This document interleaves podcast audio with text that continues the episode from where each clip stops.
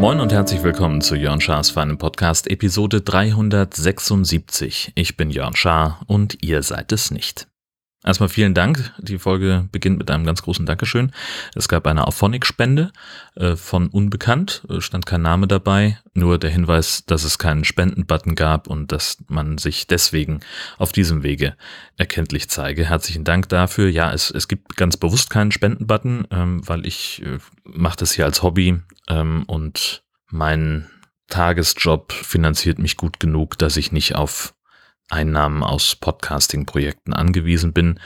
Für alle, denen es ein Bedürfnis ist, mich hier in irgendeiner Form zu unterstützen, gibt es eben die Möglichkeit, mir auf Phonic-Guthaben zu schenken, aber auch das ist eigentlich nicht unbedingt notwendig. Ganz ehrlich, ihr unterstützt mich am besten durchs Zuhören und durch Reichweite schaffen. Erzählt anderen Leuten, dass es meine Projekte gibt. Das ist eigentlich, da habe ich viel mehr von. Aber ich freue mich trotzdem über alles, äh, was hier an Unterstützung ankommt, weil das eben ja ein Zeichen von Wertschätzung ist für das, was ich hier mache. Äh, da kann ich selber das für noch so belanglos halten, wenn euch das was bringt, dann ist es ja wohl gut. Ähm, es gibt einen ziemlich großen Umzugsschwall gerade, äh, eine regelrechte Migration weg von Twitter, nachdem Elon Musk jetzt ernst macht, äh, ernst gemacht hat und Twitter gekauft hat, gibt's immer mehr Leute, die sich jetzt äh, Alternativen suchen und äh, diese Alternative heißt ganz häufig Mastodon.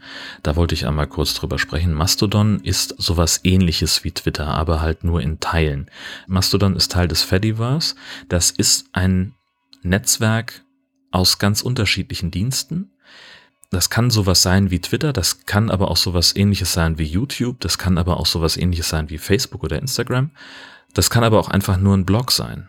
Wichtig ist, dass die ein Protokoll namens ActivityPub können. Das ist sowas, so schreibt es digitalcourage.de, wie eine Universalsprache, über die sich die verschiedenen Dienste miteinander austauschen. Und dann kann man in verschiedenen Apps und, und äh, auf verschiedenen Seiten Menschen in seinem Umfeld auf ihren verschiedenen unterschiedlichen Plattformen folgen. Es gibt zum Beispiel ganz viele verschiedene Instanzen, die ausschließlich die Software Mastodon einsetzen.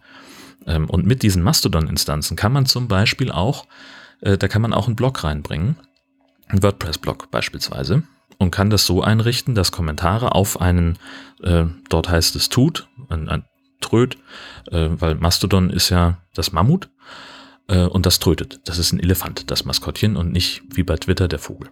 Man kann also einen, einen Blogpost in meine Mastodon-Timeline reinschicken und wenn ich darauf antworte, dann erscheint meine Antwort in dem Blog als Kommentar. Das ist ein bisschen aufwendig, ähm, das einzurichten, aber das ist ähm, durchaus machbar. Habe ich jetzt auch schon mal gesehen, fand ich total spannend. Fand aber auch interessant, dass es Leute gibt, die das äh, für übergriffig halten, weil sie gedacht haben, ich unterhalte mich hier auf sowas ähnlichem wie Twitter und dann steht mein Kommentar für alle Zeiten fest eingemeißelt auf der Seite dieses Blogs. Ja, was man dann macht, ist, ähm, man sucht sich so eine Instanz raus. Wenn man zum Beispiel Mastodon nutzen möchte, gibt es eine ganze Liste von ähm, und dann kann man sich da anmelden und es gibt dann noch mehrere Tools, die es einem ermöglichen, seine äh, Twitter-Followings und seine Follower zu exportieren, jeweils getrennt voneinander, wenn man das denn möchte. Also ich habe zum Beispiel ungefähr 980 Leute, denen ich bei Twitter folge und etwa 2000, die mir folgen. Ich muss nicht jedem von denen selber folgen, das ähm, brauche ich für mich einfach nicht, ist mir zu viel.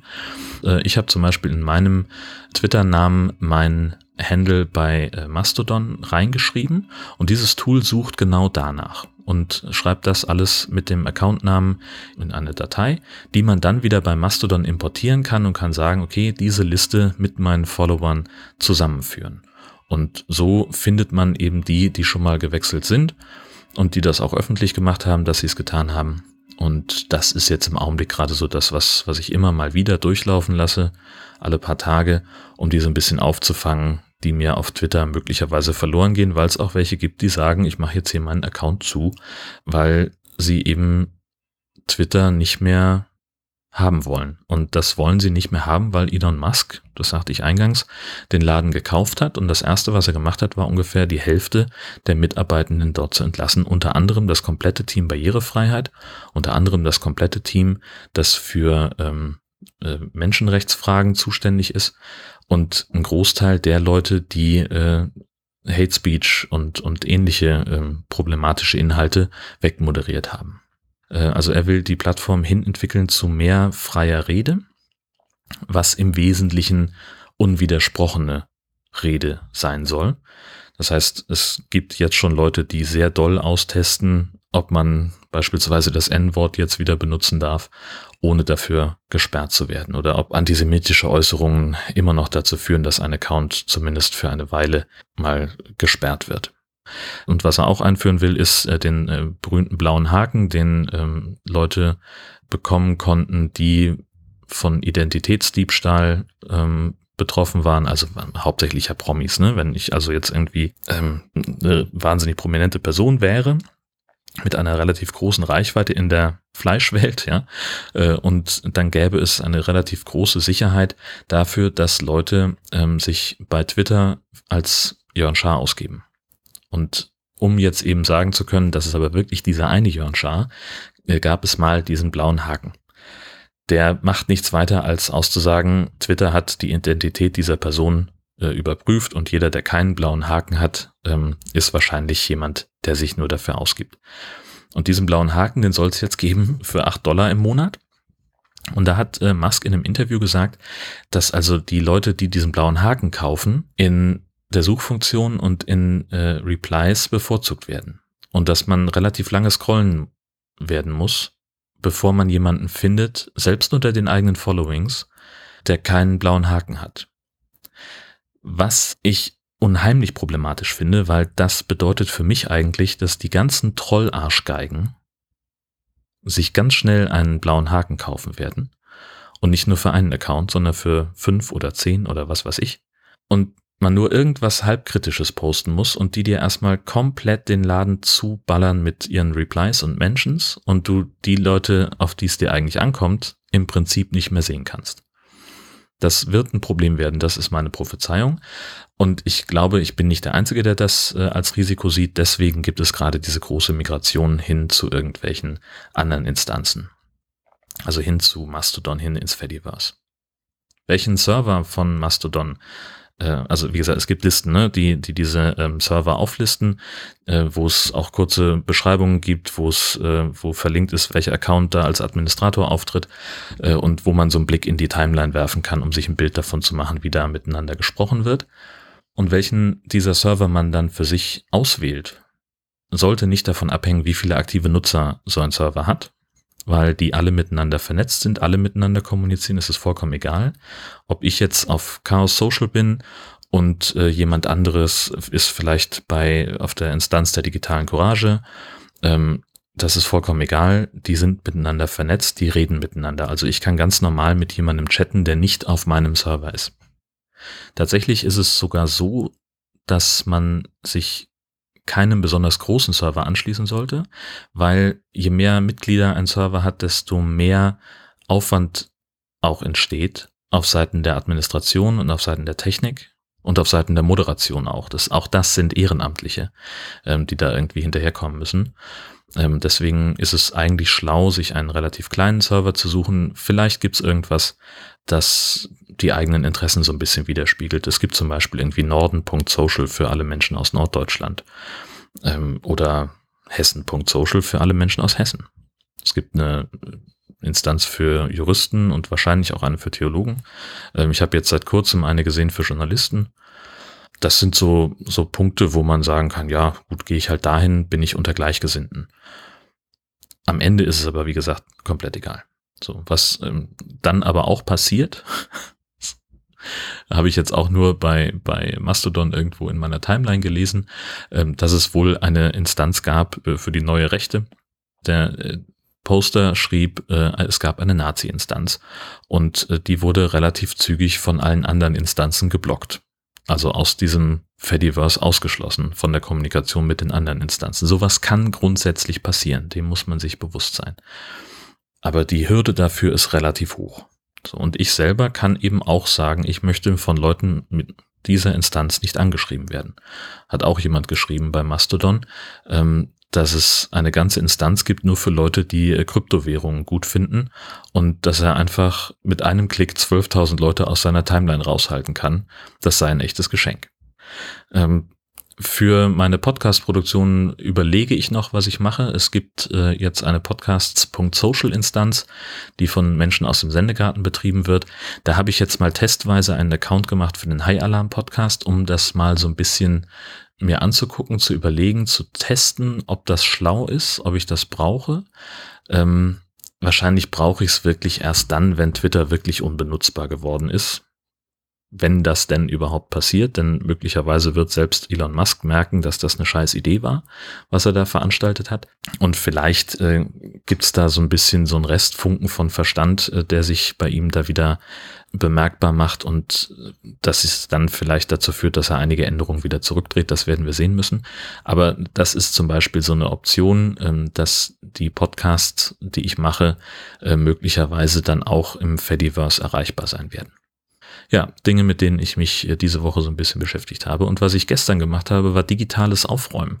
Ähm, ich hatte das äh, schon mal erzählt in Episode boah, 337 oder so, äh, dass ich mit Marcells Hilfe vor einiger Zeit die meisten Podcast-Blogs von Host Europe zu All Inkle umgezogen habe.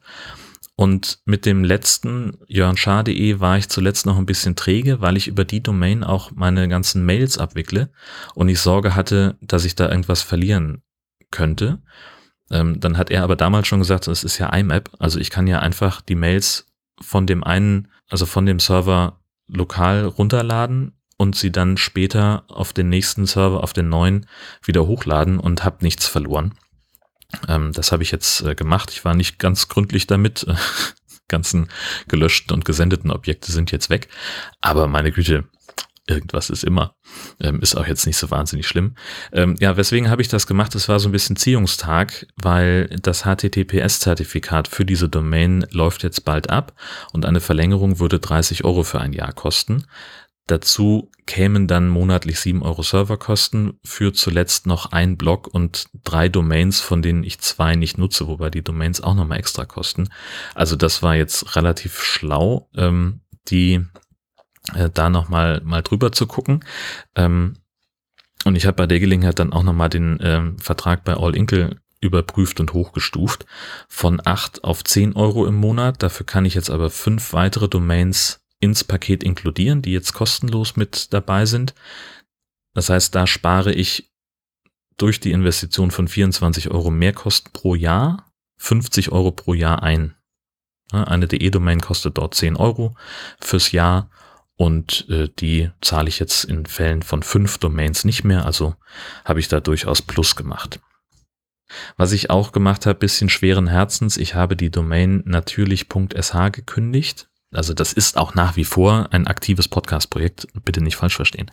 Ähm, nur ich hatte mir vorgestellt, dass das auf natürlich.sh läuft und natürlich mit einem echten Ü geschrieben. Ja, hätte ich mich vorher mal informieren sollen. So eine Domain kann man bei Apple Podcasts nicht anmelden. Und Apple Podcasts ist halt nun mal leider das wichtigste Podcast-Verzeichnis, auf dem ganz viele andere Podcast-Verzeichnisse aufbauen, weil das nicht mit Umlauten umgehen kann, dieses Ding ist die Domain eigentlich für das Projekt nicht nutzbar. Sie kostet aber 80 Euro im Jahr. Seitdem ich das weiß, läuft das Blog unter der Adresse natürlich mit ue-sh.de und das bleibt jetzt dann halt so. Ist günstiger, ist im Projekt inkludiert ähm, und ich habe nochmal 80 Euro im Jahr gespart. Ja, der Umzug hat soweit geklappt. Ähm, das Kundenkonto konnte ich jetzt aber noch nicht löschen weil da eben noch zwei ungenutzte Domains rumliegen, die bis Ende Juni 23 bezahlt sind. Und die werden jetzt regulär erst zum Ende dieses Abrechnungszeitraums gelöscht. Ähm, da kann man eine vorzeitige Löschung beantragen, gemeinsam mit dem ähm, Hosting-Paket, was ich da schon gekündigt habe. Hoffe ich jetzt, dass ich das also bis 31.12. los bin. Das Hosting-Paket bin ich auf jeden Fall bis 31.12. los. Das kostet mich nochmal 6 Euro nächsten Monat und dann ist das weg. Und dann hoffe ich, dass die die Domains auch äh, früher löschen, damit ich da sozusagen ähm, ja, mein Kundenkonto einfach löschen könnte, liegen halt jetzt einfach noch die ganzen Daten rum, die ich aber ja eigentlich nicht brauche. Das ne? ist nichts Geschäftliches. Entsprechend äh, setze ich da nichts ab und muss ich auch keine Rechnung aufbewahren. Ja, um es jetzt langsam mal zum Ende zu bringen. Äh, wir haben eine neue Folge ähm, vom Camping Caravan Podcast veröffentlicht. Alle in die Halle heißt sie und es geht um die, um den Abschluss der Campingsaison.